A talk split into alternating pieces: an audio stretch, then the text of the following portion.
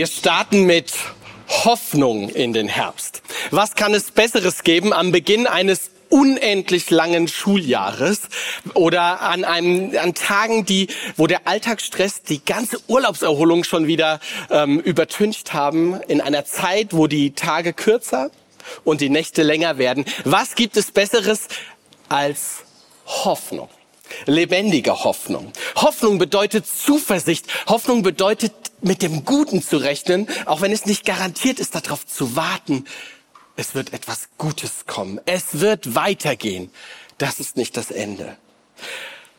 Mit Hoffnung starten wir in unsere neue Predigtreihe hier in der FEG Karlsruhe, in der FEG Rottweil und du vielleicht auch zu Hause oder unterwegs online im Streaming. Herzlich willkommen zu der neuen Predigtreihe. Petrus, Apostel von Jesus Christus, schreibt den ersten Petrusbrief und er schreibt ihn an Menschen in ganz unterschiedlichen Gemeinden und wir wollen jetzt mal zuhören und zuschauen, wie das ausgesehen haben könnte, als Petrus den ersten Petrusbrief Kapitel 1, die Verse 1 bis 12 geschrieben hat. Schauen wir mal zu.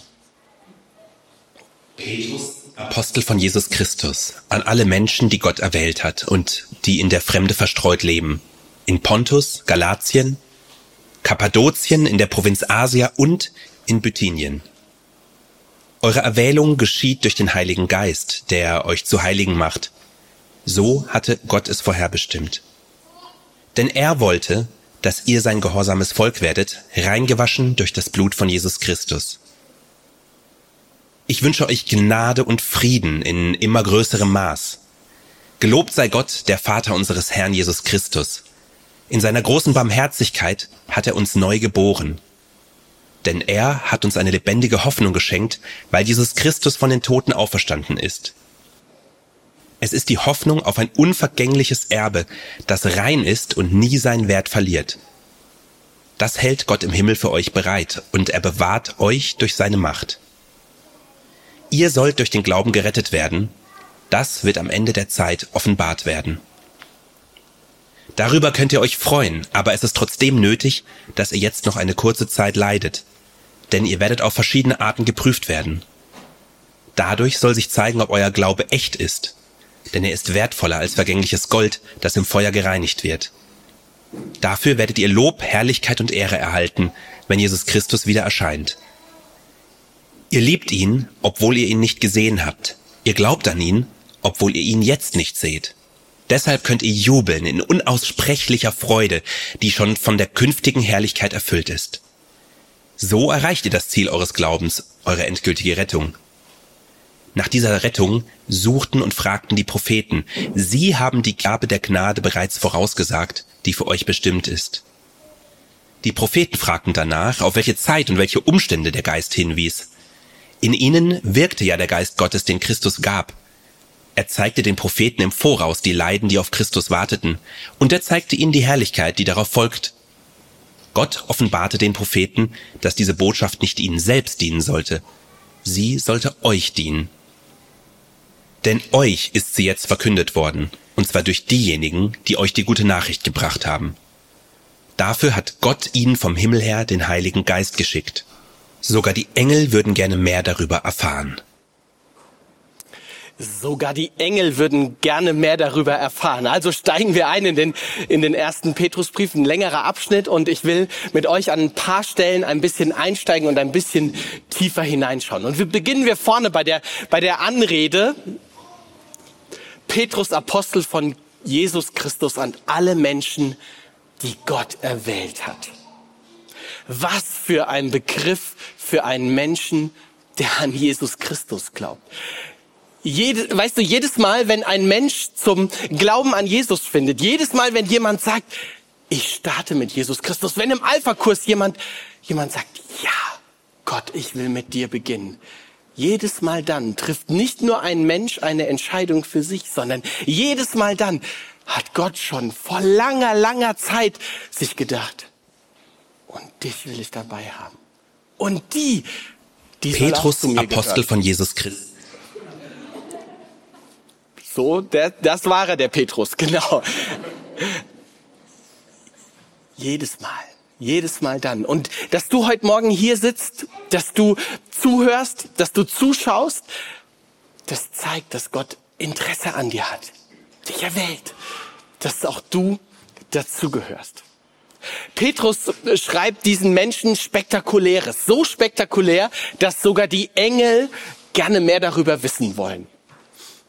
Er schreibt es an einer Bewegung von Christen, die noch ziemlich jung ist, aber sich gerade so in der großen Ausbreitung befindet. Hier, ich habe dir mal eine Karte mitgebracht, wo du schauen kannst, wo die überall waren. Und wer so ein bisschen geografisch sicher ist, der wird sehen, das ist das Gebiet der heutigen Türkei. Da also schreibt Petrus diesen Brief hin an, an Gemeinden, an Christen, die sich in der Türkei befinden. Und das war eine komische Situation damals. Auf der einen Seite begann der christliche Glaube sich weiter auszubreiten. Aufbruch, Wachstum war spürbar, aber auch, dass die Machthaber nach und nach einen, einen Blick auf diese, auf diese Sekte, wie sie damals galt, nahmen und das argwöhnisch beobachteten, Skepsis, Ablehnung.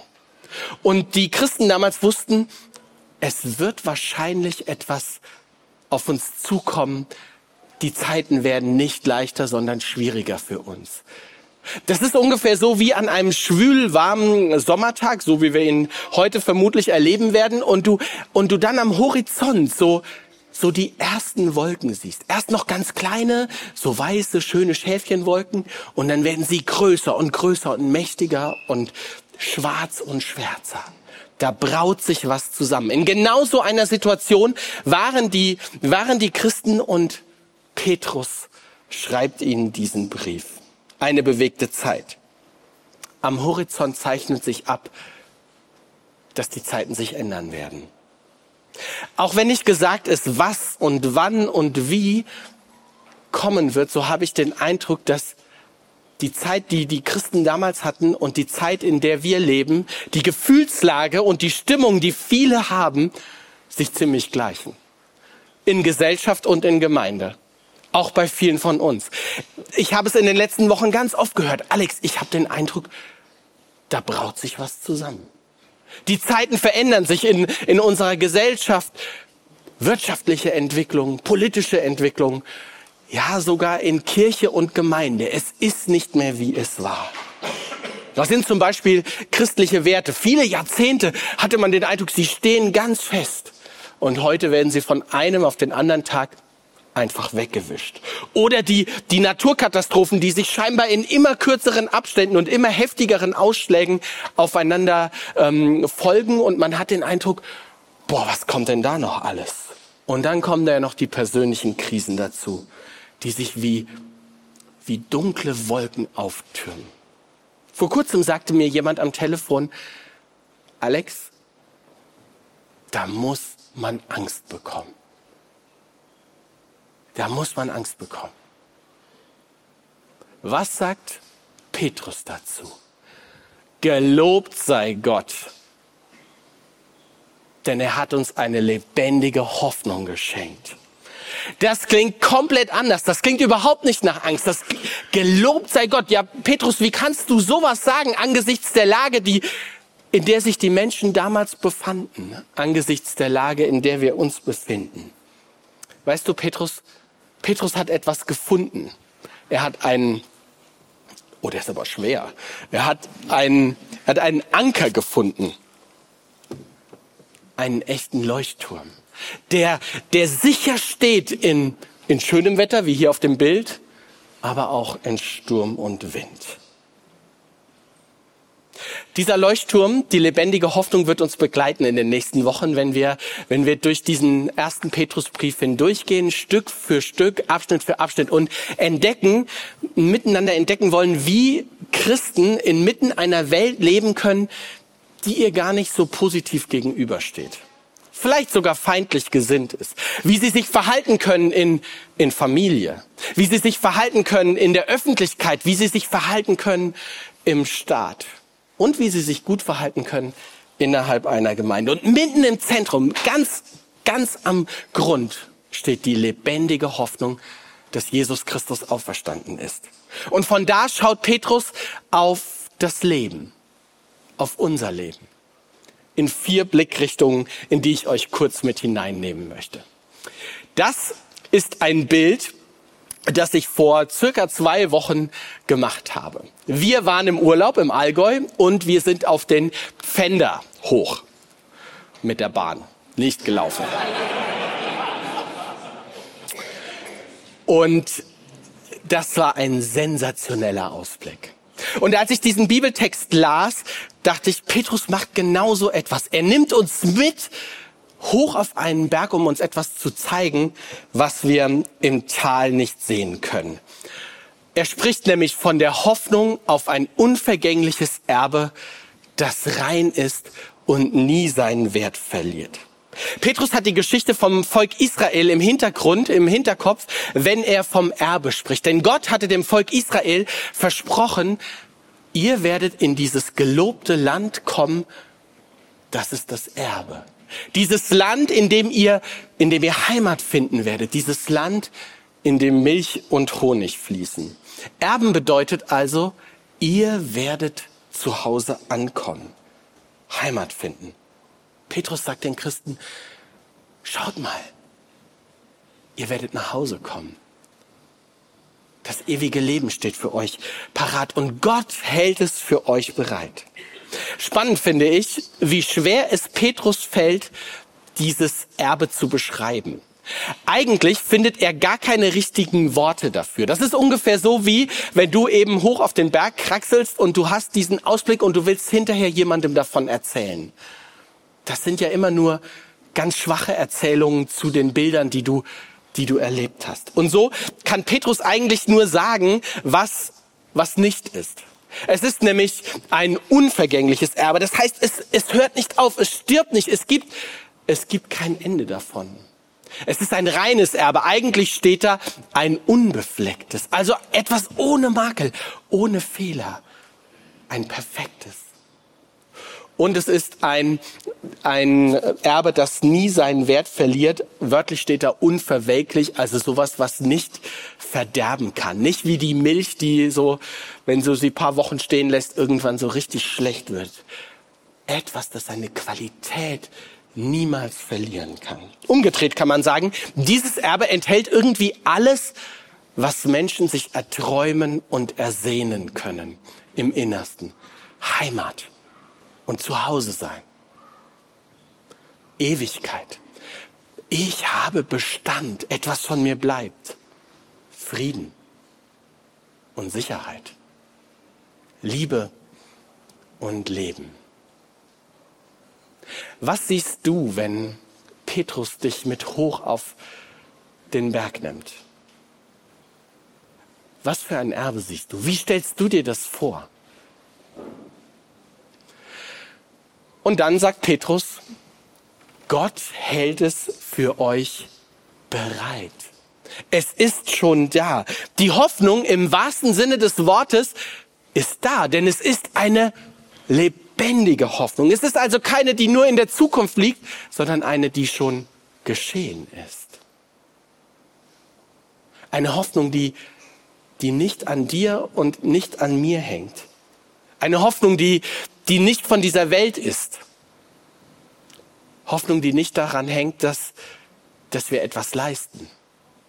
Nicht darin, ob wir es hinbekommen mit dem, mit dem, mit dem Klimawandel. Die hängt auch nicht daran, ob wir es hinbekommen, dass die christlichen Werte doch noch irgendwie in unserer Gesellschaft bestehen bleiben. Sie hängt auch nicht daran, ob wir genügend Geld verdienen oder ob wir uns genügend Sicherheit in Vorsorge aufgebaut haben. Sie hängt auch nicht daran, ob wir von uns aus mit Menschen in Frieden leben oder ob wir gut mit unseren Eltern und Kindern umgehen. Diese Hoffnung hängt einzig und allein an Jesus Christus, dem Auferstandenen, den Gott vom Tod auferweckt hat. Und damit ist auch klar, diese Hoffnung, hm, dieser Leuchtturm, der steht, der kann auch nicht ausgelöscht werden, der kann nicht vergehen.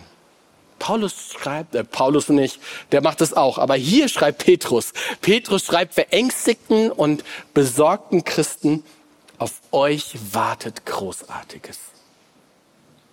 Jetzt waren wir da oben auf, die, auf dem Fender, diesem Berg, den ich euch empfehle, da Bregenz in der Nähe vom Bodensee. und hatten Glück. Wir hatten eine super Aussicht und einen super Ausblick. Aber das ist ja nicht immer so. Also manchmal ist es diesig, manchmal ist es neblig, manchmal regnet es auch oder es gibt Hindernisse, die sich einem in den Weg stellen. Ihr werdet leiden, schreibt Petrus. Nein, im Gegensatz zu den Christen, die, die sich in der heutigen Türkei befanden, werden wir nicht verfolgt. Nicht so mit Argwohn und Ablehnung angesehen. Gott sei Dank. Und Gott möge schenken, dass das auch so bleibt. Aber auch wir leiden. Es gibt viele Leiden, denen wir ausgesetzt sind. Luther schreibt von mancherlei Anfechtung. Hier die Basisbibel übersetzt es mit geprüft werden. Dahinter steckt ein Wort im Griechischen, das heißt Peirasmos. Das ist nur ein Wort, das aber im Deutschen ganz unterschiedlich übersetzt werden kann und verschiedene Bedeutungen hat. Zum einen meint es Anfechtung. Damit ist meistens etwas gemeint, was von außen auf uns zukommt. Ja, besser müsste man sagen, etwas, das, das über uns, über dich hereinbricht. So, so ein Schicksalsschlag. Wenn ein geliebter Mensch stirbt oder du so eine plötzliche Nachricht kriegst, bei der du denkst, vor zehn Sekunden war alles noch anders.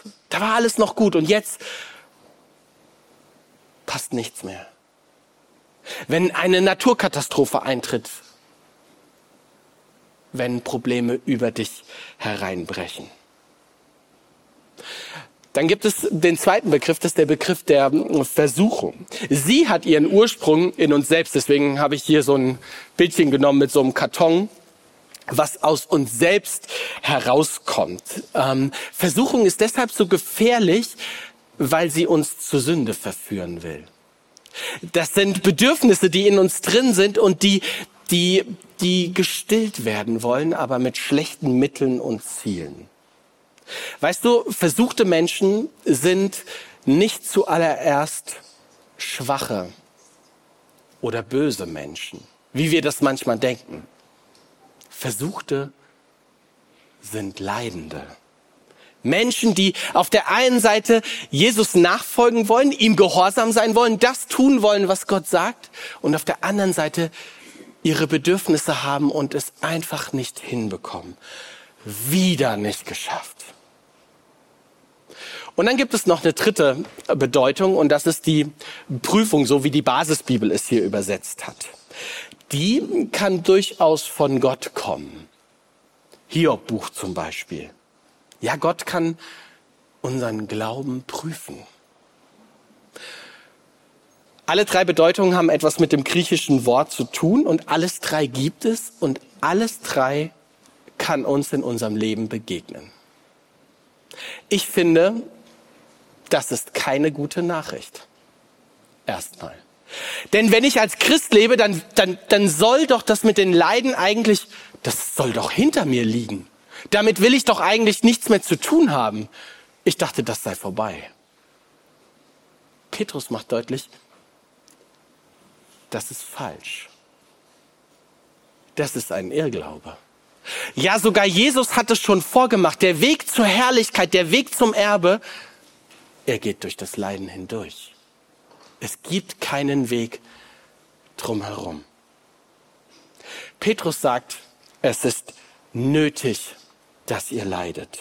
Man könnte auch sagen, es muss so kommen. Es ist ein Stück weit normal. Es gehört zum Leben dazu. Leiden ist deshalb auch, vielleicht kann man es deshalb auch mal so umdrehen, Leiden ist deshalb auch nicht zuallererst eine Konsequenz oder eine Folge von, von mangelndem Glauben oder weil ich, weil ich etwas falsch gemacht habe. Denn Leiden gehört zum Leben dazu. Interessanterweise war das in den meisten Kulturen und Gesellschaften vollkommen selbstverständlich. Da wurde das mit, mit eingebaut. Da war klar, dass dass es nicht immer nur schön und gut läuft. Bei uns heute ist das ein wenig anders. Wir tun uns schwer damit, Leid und Anfechtungen in unser Leben zu integrieren. Wir wollen unser Leben optimieren. Wir, wir stecken das Leid und, und die schweren Sachen weg. Kranke Leute, so gut es ist, dass ihnen in Krankenhäusern geholfen wird oder in, in Pflegeheimen, aber doch irgendwie manchmal sind sie ganz schön isoliert und aus, aus unserem Blickfeld entnommen. Wir optimieren unser Leben und machen es uns schön. Und dagegen ist auch erstmal gar nichts zu sagen. Ich will auch ein schönes Leben leben. Nur wenn das zum, zum Ziel und zum Zentrum wird,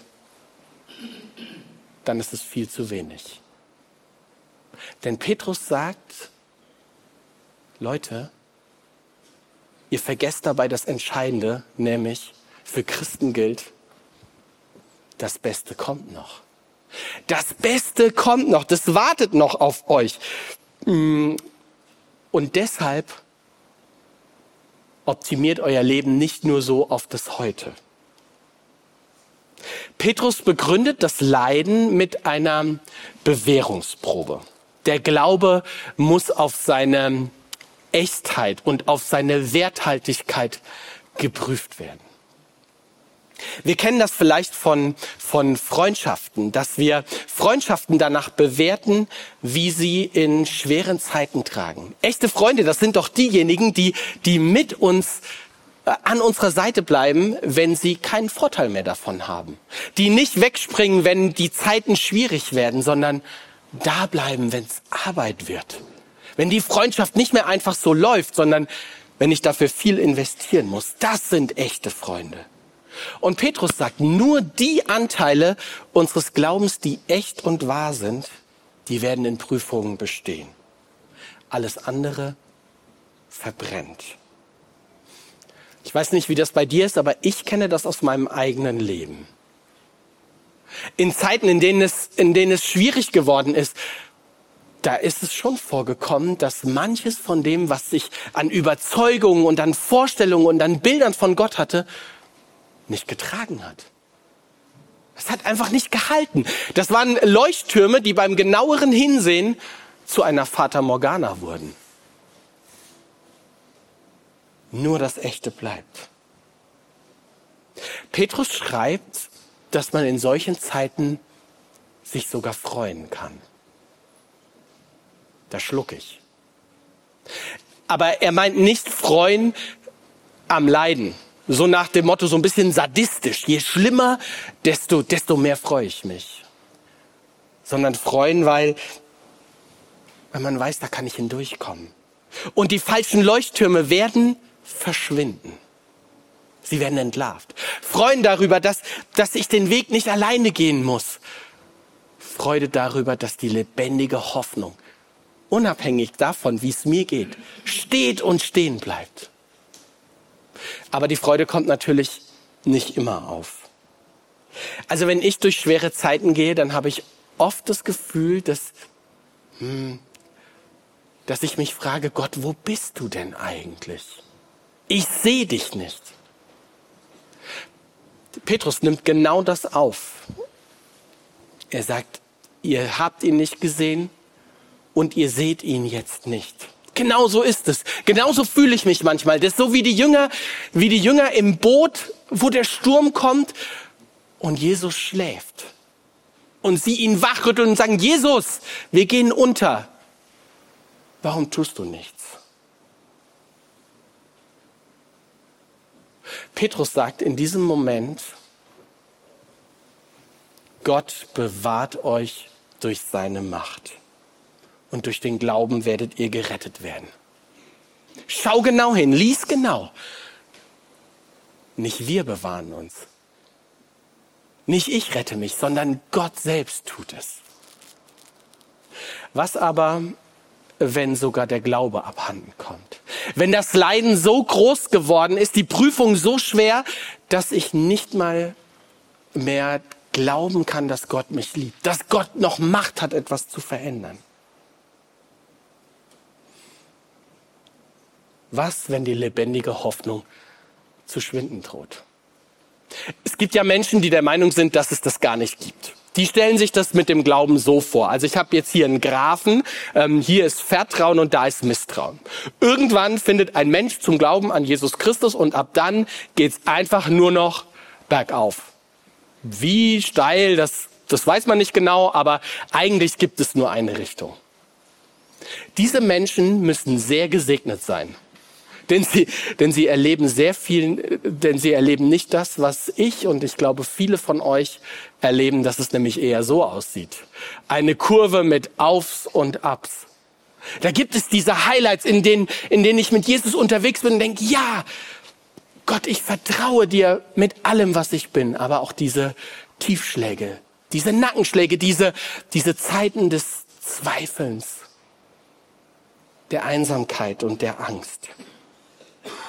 Und weißt du, wenn du gerade in so einer Phase bist, wo, wo es eigentlich nur bergab geht und du dich fragst, wie ist es eigentlich mit diesem Gott und mir? Wenn du gerade an so einem Tiefpunkt bist, dann, dann hör Gottes Wort für dich. Glaube heißt nicht, dass wir, dass wir keine Fragen und keine Zweifel mehr haben dürften. Glauben heißt, mit allen Fragen und mit allen Zweifeln, mit, mit meiner Angst und mit meiner Sünde zu Jesus zu kommen, ihm alles hinzuwerfen.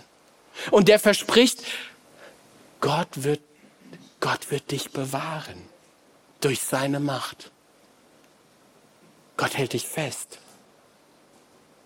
Das sage ich dir, wenn du nachts heimlich in dein Kissen weinst, wenn es keiner mitbekommt.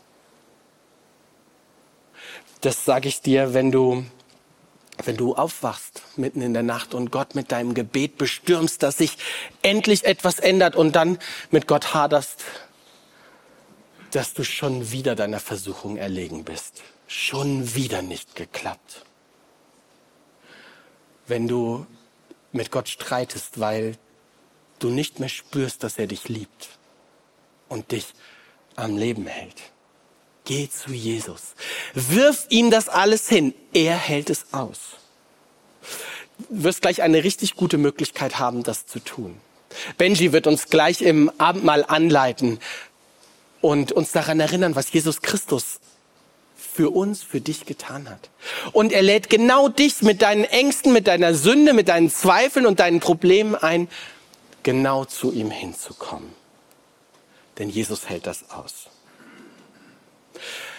Als Petrus diesen Gemeinden geschrieben hat, war diese, diese Botschaft ja noch ziemlich frisch und neu, revolutionär. Das ist sie bis heute noch, aber in 2000 Jahren Kirchengeschichte haben wir, haben wir ja schon viel davon gehört. Damals stellte sich die Frage, ähm, Petrus, stimmt das eigentlich, was du da erzählst? Oder ist das etwas, was du dir ausgedacht hast und schön malst? Und Petrus antwortet darauf mit dem letzten Abschnitt für heute, nämlich, dass die Propheten, die, die Menschen aus dem Alten Testament, von Gott schon beauftragt wurden, etwas über Jesus und über diese lebendige Hoffnung zu erzählen. Ja, sie, sie haben Jesus nicht gesehen, wenn dann überhaupt nur verschwommen und schemenhaft von ihm berichtet. Und das ist alles vorbereitet. Also, Petrus sagt, es kommt von Gott. Das stimmt, es gibt diese lebendige Hoffnung. Sie ist da. Und warum hat Gott es ihnen gezeigt? Das hat mich echt getroffen. Damit sie uns dient. Damit diese gute Nachricht dir und mir dient. Weißt du, nicht den Heiligen, nicht mal den Engeln, die ja so gerne mehr wissen würden, sagt es Gott, sondern dir und mir. Weißt du, Gott will dich entdecken lassen. Für den, der an Jesus glaubt, für den gibt's eine, gibt's eine grandiose Aussicht. Einen Wahnsinnsausblick. Ein Hammererbe. Und das liegt schon bereit. Das Beste kommt noch. Wer an Jesus glaubt, der wird, der wird auch Leid erleben. Wie alle anderen. Das gehört zum Leben dazu. Wer an Jesus glaubt, der wird, der wird geprüft auf die Echtheit und die Werthaltigkeit des Glaubens. Aber niemals, niemals ist er alleine, denn Wer an Jesus glaubt, der hat die lebendige Hoffnung. Petrus führt uns auf den Berg und sagt, Leute, niemals, niemals kann eine Prüfung, kann eine schwere Zeit, kann ein Leid, eine Not, eine Versuchung oder eine Anfechtung das allerletzte sein. Denn immer noch gibt es etwas danach. Die lebendige Hoffnung. Jesus Christus selbst. Amen. Im Rahmen dieser Predigtreihe wollen wir ähm, euch ein Angebot machen, nämlich, dass wir einen Moment der Stille haben. Vielleicht gibt es etwas, wo Gott mit dir ähm, gesprochen hat, wo Gott dich angerührt hat. Dann hast du jetzt die nächsten Minuten Zeit, ähm, darüber nachzudenken. Vielleicht auch Gott eine Antwort zu geben. Und Vielleicht fehlt dir jetzt auch eine Frage. Für die habe ich mal drei verschiedene Fragen mitgebracht. Wie sieht das Erbe aus? Also wie würdest du es beschreiben, dass Gott für dich bereithält? Eine ganz andere Frage. Welche Anfechtung belastet dich gerade und wer steht dir darin eigentlich zur Seite? Und die letzte Frage, wo stehst du in deiner Glaubensbeziehung zu Jesus? Vielleicht ist eine der Fragen dabei, die dich, die dich beschäftigt oder eine ganz andere. Jetzt ist Zeit für dich, Zeit für dich mit deinem Gott.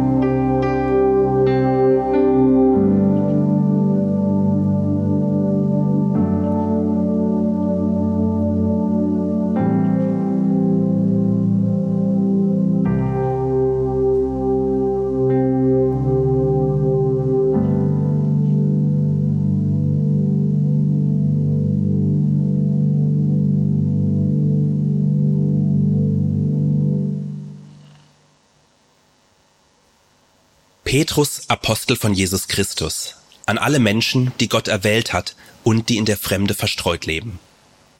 Eure Erwählung geschieht durch den Heiligen Geist, der euch zu Heiligen macht. So hatte Gott es vorherbestimmt. Denn er wollte, dass ihr sein gehorsames Volk werdet, reingewaschen durch das Blut von Jesus Christus.